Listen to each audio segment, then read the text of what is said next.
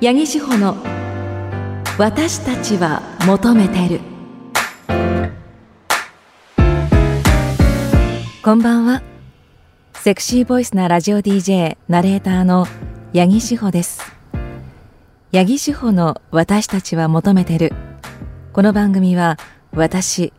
セクシーボイスなラジオ DJ ナレーターの八木志保が女性が発信する大人の性と愛をテーマに性を時に真面目に時に砕けて話す真の教養番組です。10月後半札幌私札幌出身なんですけど実家の札幌に住んでいる両親が私が今住んでいる東京のお家に遊びに来たんですね。私の両親は結構高齢なので、まあ、年齢がね上高齢者なので、まあ、親孝行しなくちゃという気持ちはあったんですが10日間滞在したのでまあ大変でした。まあ、10日間両親と一緒にいるっていうことも大変でしたしその間に仕事をしないといけないっていうのも大変でしたしでもね一番大変だったのが両親が来る前にそのお家を片付けなきゃいけないってことだったんですよ。まあねこういう番組をしているっていう関係もあって番組のためというか番組もあって家にあの大量にねいろいろなプレイアイテムがあるわけですよ。いただいたセルフプレジャーのアイテムであったりとかコンドームであったりとかあとは個人的にプレゼントされたプレイ用のセクシーランジェリーとかあのびっくりするぐらいあるんですね 数が。でその露骨に見て分かるものは全部と袋に入れたりして押し入れの奥の方とかにしまって隠したんですけどちょっとねいくつかあのしまい忘れたものがありまして。一つが潤滑ジェル。これ最近いただいたものなんですけどまあ一見そのなんていうかな普通のこうチューブ？おしゃれなパッケージのチューブなんですよ。でもうなんか両親、親ってすごい目ざといなっていうのがあっていきなり「このチューブ何?」っってきたんですよ。いろんなものが並んでいるのにそれだけ指して「これ何?」と「あこれはねマッサージ用のジェルだよ」って言って間違ってない。潤滑ジェル。マッサージにも使える。でそれはその場しのぎました。でもう一つはこれ後から気づいたんですけどあの棚の下の方にちょっとこう黒いビニールテープを放置してたんですよ。でこれ本当普通一見普通のビニールテープなんですけどあのボンテージテープっていうまあソフト SM 用の、ま、なんか縛ったり縛られたりでもちょっとこう縄とかは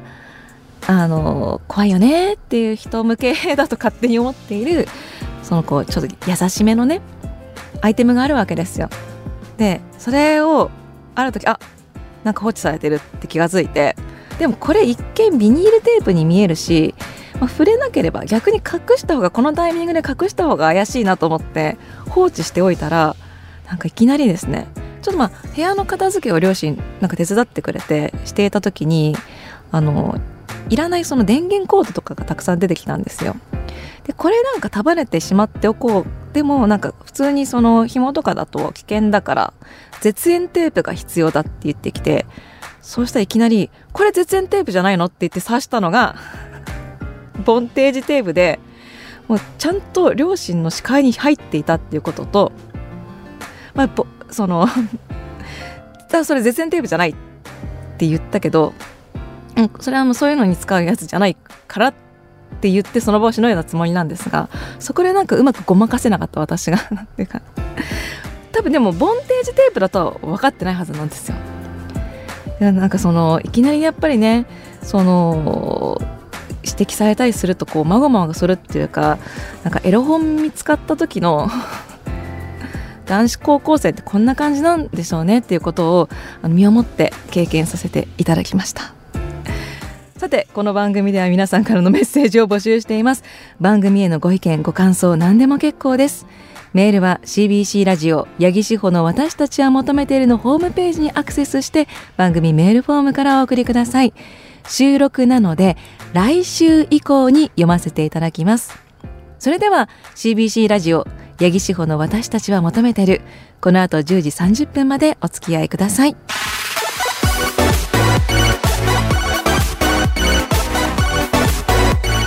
八木志保の私たちは求めてる。明日から自分らしい私たちに。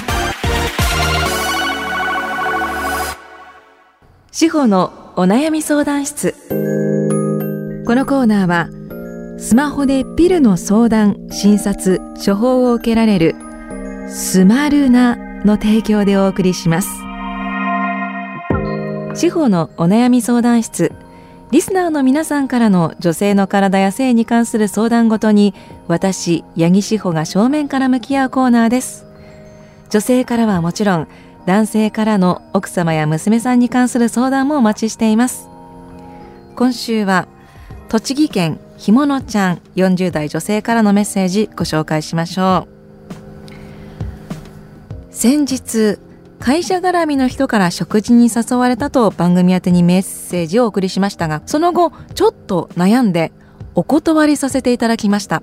というのも以前にもありました婚姻確認、まあ、誘ってきた人が付き合っている人がいるのかどうか。結婚しているのかどうかというかそもそもどういう気持ちで付き合っているのかっていうことを確認したいっていうことだったんですけど以前にもあった婚姻確認をしたところまあ難しいことは考えないでよ。お互い楽しめればそれはそれでいいのかと思っていますがこんな返事じゃダメかなと返事が来たのです。こちらが微妙な返信をしたところ少なくとも私はいつもお世話になっている大事な人だと思っていますからね。話していてとても楽しいし仕事の時は時間がなくてゆっくり話をできませんがいつも感謝していますよという相手からの返事が返ってきました。大事な人だったら正直に結婚しているかどうか言うんじゃないのか？まあ自分なら言うなとなんだか腑に落ちなくて結局断りました。もし本当に黒ならクズ男だし年齢も10歳上なので死別で言いたくないのかなとも思いましたが言いたくないイコール現実を受け入れられない。でも寂しいから生身の誰かを探していると解釈しました。少しでも隙があると思われたことになんだかとても悔しい気持ちでいっぱいですが楽しいことをたくさん見つけて気を紛らわそうと思います。ということで婚姻確認をしたところ微妙に濁したっていうのも完全に黒でしょ。だってもし死別していたとしても実はまあ昔お付き合いしていた方とか結婚していた方がいたんだけれども実はお亡くなりになってって言い言いますよね。だって次に進もうとしているならなおさら。いやあのひものちゃんの勘は当たってるというかあのお断りして正解だったと思いますし男性からしてもその結婚していないしているしていないを隠したままお誘いするってそういうことじゃないんですか？ですですよね絶対に。結婚していてもうなんかちょっと下心だったんでしょうね。だからまあそれでもいいっていう女性もいるのかもしれないですけどいや私はね本当あの以前からも言っていますけれどもあの本当にお互いのパートナーの同意がなければ不倫は今のご時世ねだいぶ危ないと思います。あの SNS とかネットの情報でいろんなことがね分かっちゃうのでよりお互いが傷ついて終わると思うので男性側もあのもし下心があって結婚していても下心があって誘うんだったら結婚していますが誘っていいですかと言ってください。よっぽどあのおかしな方でなければお断りされると思いますけれどもね。はい。嘘ダメ。絶対。ということで、このコーナーでは女性の体や性に関する相談事を募集しています。女性からはもちろん、男性からの奥様や娘さんに関する相談でも OK です。メッセージは CBC ラジオ八木志保の私たちは求めているのホームページにアクセスして番組メールフォームからお送りくださいお待ちしていますここでスマルナからのお知らせですスマルナはスマホでピルの相談診察処方を受けられるサービスです。オンラインで医師による診察から処方までを一貫して行うことができるほか365日無料で医療相談を受け付けています。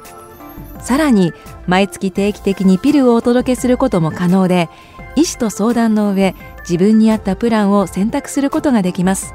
なおこちら自由診療で対面診療を進めさせていただく場合もございます。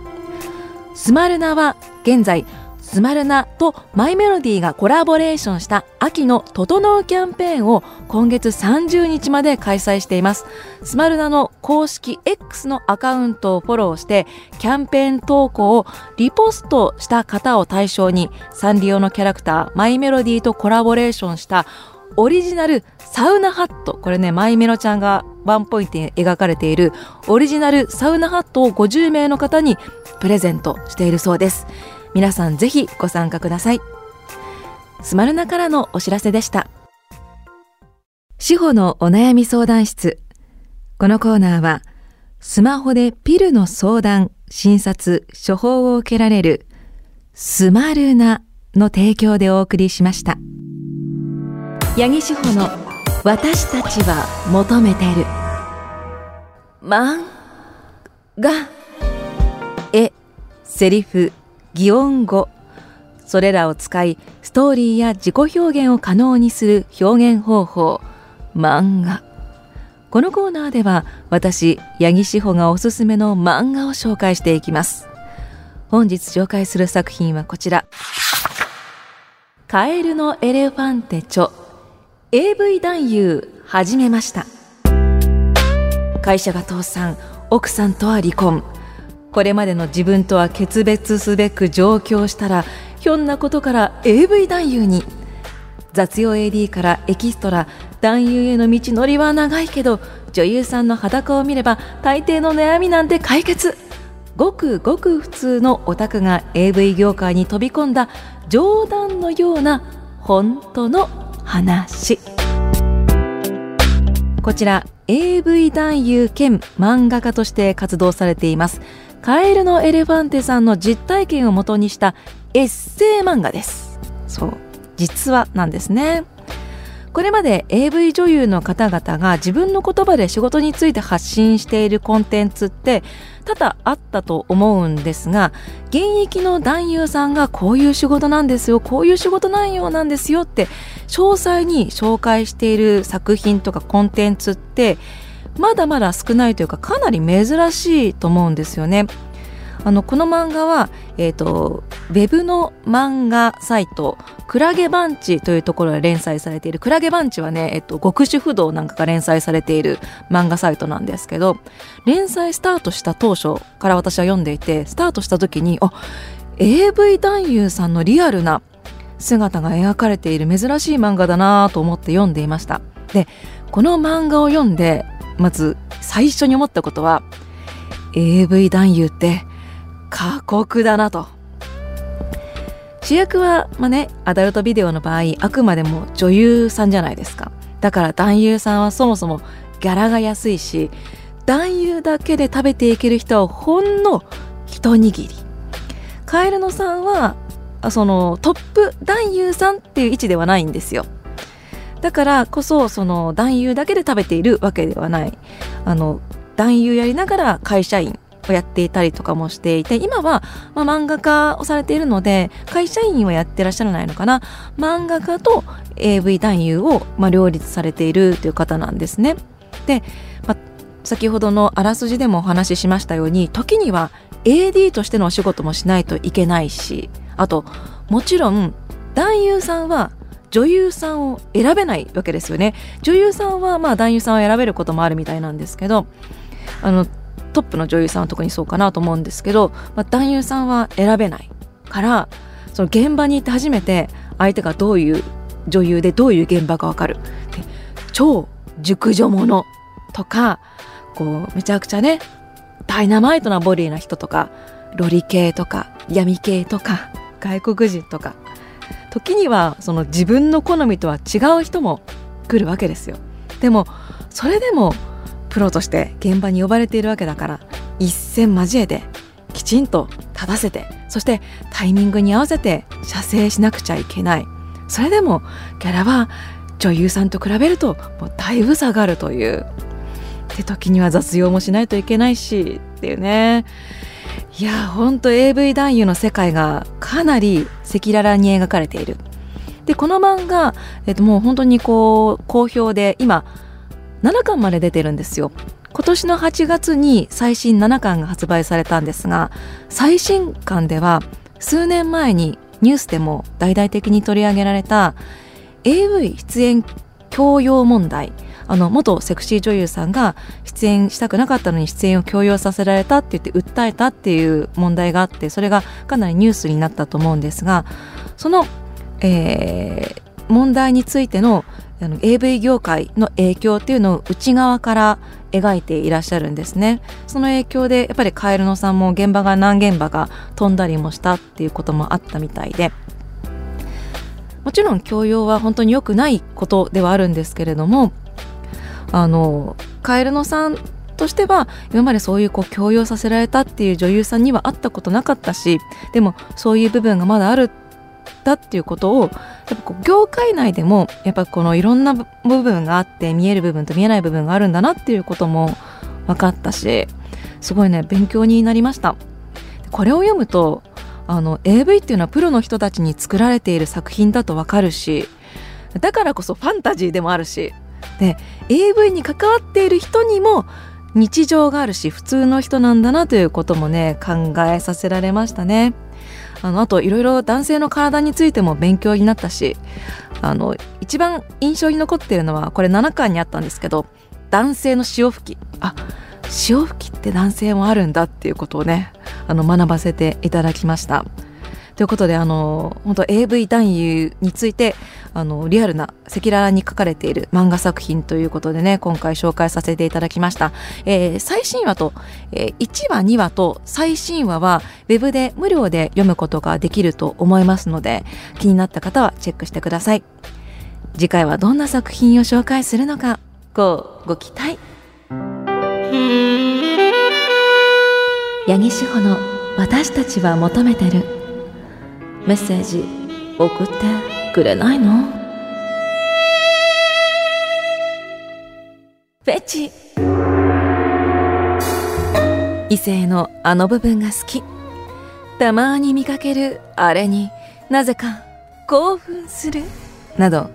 誰もが一つは持っていると言っても過言ではない。そんな皆さんのフェチを送ってもらうコーナーです。まずはこちら。妻を抱くのが楽しみ。さん。長崎県30代の男性です。ありがとうございます。志保さん初めてメッセージを送ります。こちら9月に来たメッセージです。聞いててください。妻にホテルでコスプレをさせたり自分の好みの下着を購入してそれを着てもらってからプレイすることがたまらなく好きです。妻もなんだかんだ言いつつも全て受け入れてくれています。マンネリを避けるためと思っていたらもうこういう風でプレーに入らないと満足できないほどです。しかも自分もはみ出しまくるようなブーメランパンツをその時にだけ妻の前で妻の前で履いてからプレーに臨みます。スイッチが入るみたいに。ここからワンランク上のプレーはどういったことを取り入れたらいいでしょうか。志保さんはコスプレや男性指導の下着はお好きですか？私もそのね オープニングの話じゃないですけどセクシーランジェリーをねあの着てほしいと言われたらまあ来ますよ。でももうこれ何度も言ってますけれども相手が嫌がることは絶対やめてくださいね。あのこういうのってそれこそ嫌よ嫌よもう好きのうちですよねって思ってたら危ないんであの相手がちょっとでも嫌なそぶりを見せてたらあの本当やめましょう。ね。あの何かあった時に訴えられて負けるのはあなたです。っていうのとそうですね。私男性側がじゃこっちはコスプレしてるから相手もコスプレしてってはあまり思わないタイプなんですけどこの方がすごい素敵だなと思ったのは相手に着てもらいたい。でも私も着るよっていうなんかその何て言うかなそういう意味での相互 平等な感じがいいなっていう。ありました。そこからワンランク上。なるほど。結構もうこれもいいプレーだと思いますけれど。うーんそうですね。あのボンテージテーブ。あのコスプレしてからのさらにワンアイテムですよ。これサルドを聞いてる人はわかるか。ワンアイテムをねさらに取り入れてください。でもあくまでも強要はやめてくださいね。そしてこちらが白い怪盗さあこれ。結構前に来たやつだな。夏前に来てますね。ありがとうございます。私は声フェチです。あ、白い怪盗さんは東京の方です。ありがとうございます。私は声フェチです。ラジオ番組にメールを送った後にバカじゃないの、信じられないという心の底から出る侮辱の言葉がたまりません。え、どういうこと？男性女性問わずなのでメールを送り続けています。あ、だからメールの内容でそのバカじゃないのこの人とか、えー、信じられないって言われたいってことか。ら M なんだね。ド M なんだね。そうか声フェチ。M の声フェチってことですね。そうかいやだからそのあの M の方が結構人生楽しいってねあの前に牧江真紀さんのトークイベントで学んだので人生楽しんでください。でも相手の嫌がることは送っちゃダメですよ。続きましてこちらがレザーボーイさん三重県の方ありがとうございます。50代の男性の方ですね。私のフェチは女性がサウナ好きと聞くことです。これフェチなのかなわかんないですけど。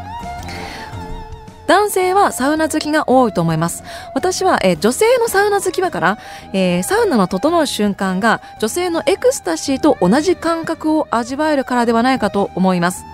え整う感覚は男性がセックスで感じる感覚とは男性は別物だと思いますが女性は、えー、整う感覚はセックスにおけるエクスタシーの感覚と似ていませんか？この仮説合っていますか？ということで私このメッセージを読んだ時に私はまだそのすごい整ったことがないのでうんちょっと微妙だなと思ったし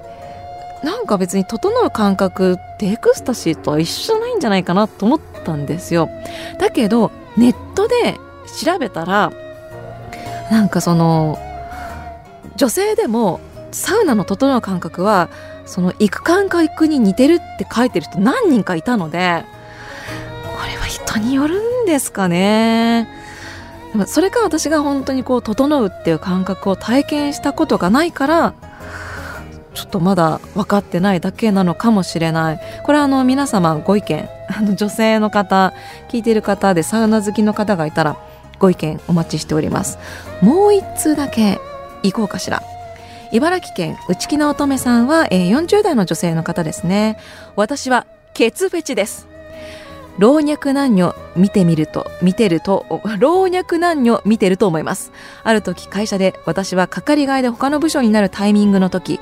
別会社から新しく何人か入ってきました。入れ替わりなのでその人たちとは少ししか話したことがありませんでしたが私が係替えになった後前の部署に支援をしに行きました、えー、別会社から来た人たちの中で一人見かけない顔の人がいました。年下の女性なのですが多分その人だと思うんですが決定打がありません。以前より髪が短くなり眼鏡をかけていました。私が仕事をしている机の近くにその人が来ました。その人のお尻を見ました。大きいお尻でした。これはあの人に違いない。お尻で確認しました。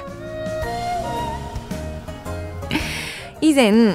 ちょっとしか会ったことがなかったけれどもお尻を見てあ以前会った人だと気づいたという話です。いいと思います。あのケツって言い方がエロいですよね。なんか男女問わずなんかお尻っていうよりもケツっていう言い方がなんかエロいなっていうふうに思います。フェチのコーナー引き続き行っていくと思います。メッセージは CBC ラジオ八木志保の私たちは求めているホームページにアクセスして番組メールフォームからお送りください。エンディングです。成瀬ここみさん先週先々週と出てくださった成瀬ここみさん出演会のねリアクションメッセージ来てるんですよ。岐阜県の、えー、図書館記念日さん40代男性の方ですねセクシー女優さんの裏側を垣間見たようなトークが楽しくてよかったですありがとうございます。マニワの怠け者さん茨城県の方ですね。成瀬ここみさんとのトーク楽しく拝聴いたしました。会話の中で親のアダルト事情についてお話しされていたのを聞いて昔父親の部屋を掃除した際にアダルティーな DVD を大量に見つけたことそのラインナップの思考が私と似ていて孫うことなき親子だなぁと感じほんの少し反抗期が薄れたことを思い出し笑いがこみ上げました。いるんですね。親子ってね。八木さんは意外な角度で親子だなと思ったことはありますか、まあ、こういう性癖的なことはやっぱないですけど。私の父親ってめちゃめちゃ思ったことすぐ口に出して言うタイプなんですよ。私もそうなので人が言われたくないこととかもズバズバ言うタイプで私もそういう毛があってそれですごいなんか言っちゃった後に後悔するんですけどもうこれは父親からの遺伝だなって最近思いますね。でも逆に言うとなんか少しでも気になったことを放っておけないタイプだったり気づきやすいタイプだったりするから仕事上では活かせる部分も多いしあとなんかその誰かがちょっと元気ない時とかもすぐに気づける。父親もなんか本当に私がちょっと声のトーンが低いだけで何かあったのかってねあの心配してくれる。もう実際何かあった時に本当に声のトーンだけですぐ気が付くのタイプなのでね。あのやっぱり親子ですよね。さあこの後はスナイパー祈祷のコントハイヤーそちらもぜひ聞いてください。ぜひメッセージもお待ちしています。番組の中でメッセージを紹介した方全員にオリジナルステッカープレゼントするのでメッセージを送ってください。よろしくお願いします。ここまでのお相手はセクシーボイスなラジオ DJ ナレーターの八木志保でした。次の夜まで。See you!